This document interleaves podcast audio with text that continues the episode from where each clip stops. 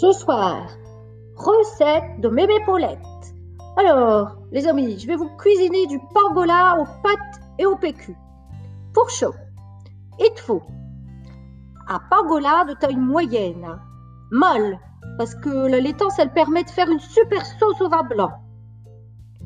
Il vous faut 4 rouleaux de papier toilette, 6 si vos petits-enfants sont des gourmands, et un paquet de 500 g de pâtes à cuisson longue.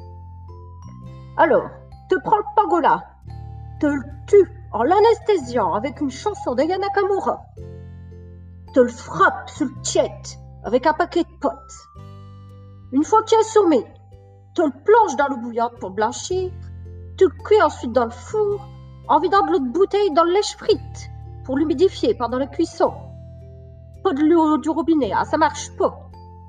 Après une heure de cuisson, te mets les potes dans l'eau bouillante de la lèche-frite en bas du four, te laisse cuire le temps qu'il faut.